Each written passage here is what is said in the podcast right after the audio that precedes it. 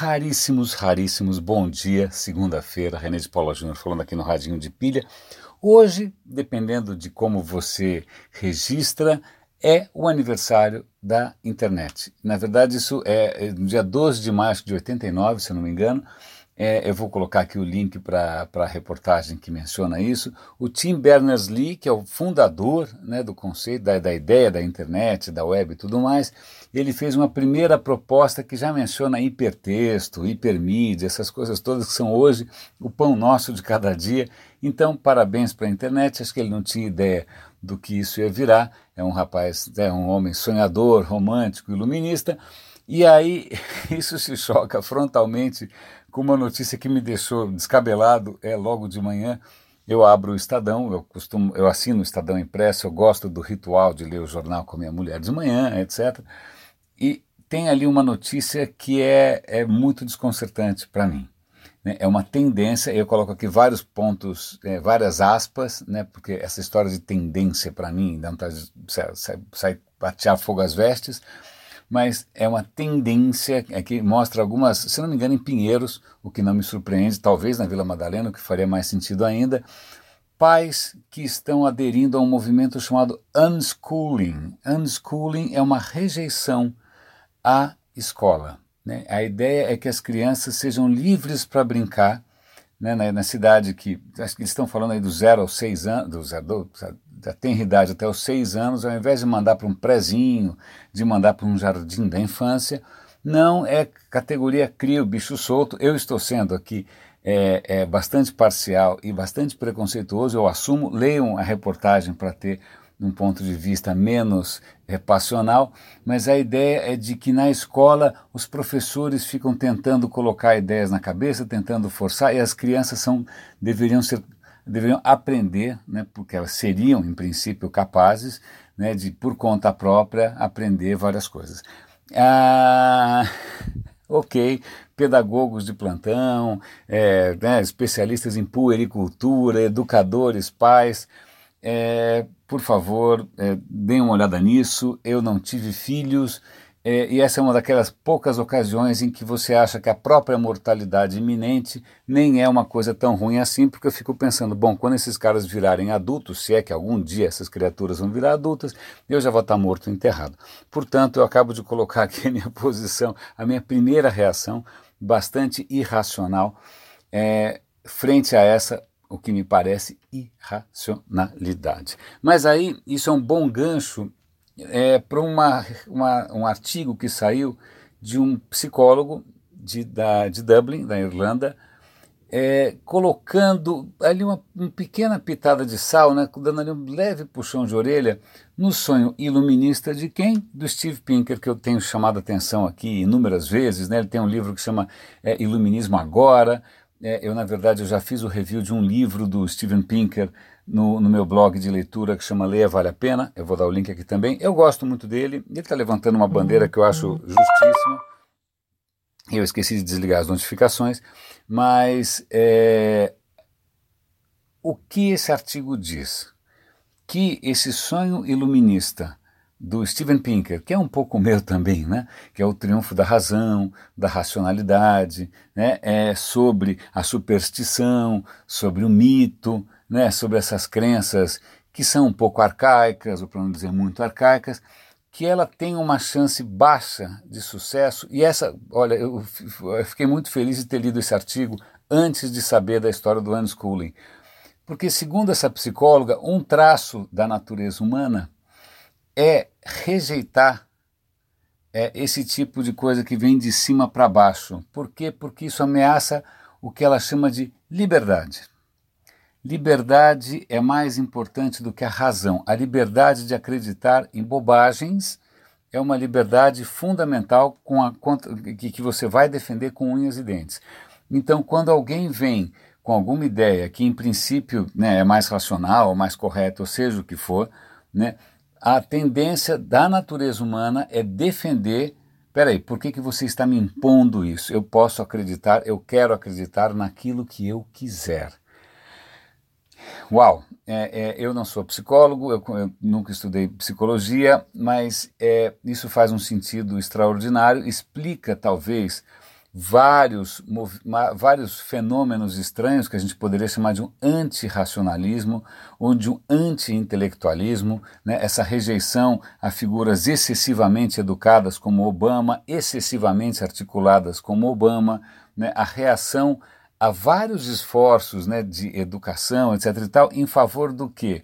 Superstições, mitos, teorias da conspiração, terra é plana, campanha anti-vacinação. Então, esse, essa defesa meio é, passional, essa defesa realmente é, que está tá se organizando, as pessoas estão se organizando para defender a própria burrice, talvez tenham base nessa coisa que faz parte da natureza humana que é essa, essa valorização da própria liberdade de pensamento, mesmo que o pensamento, sobretudo quando o pensamento é absolutamente é, mágico. Né? Então, isso dá o que pensar. Eu vou ficar digerindo essa história, pensem vocês também, leiam um artigo, ele é interessante.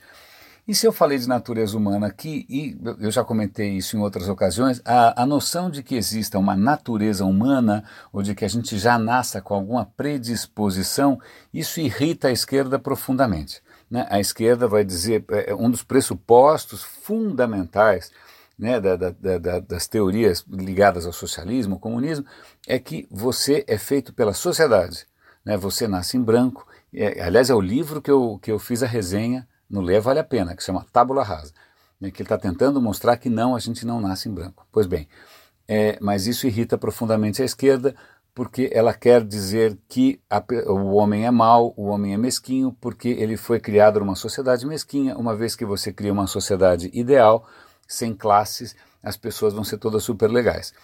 É, curioso, a gente teve 100 anos aí de experimento em vários lugares do mundo, da União Soviética à China, ao Vietnã, ao Camboja e não funcionou, mas né, afinal o pensamento mágico é assim mesmo, não precisa de evidências.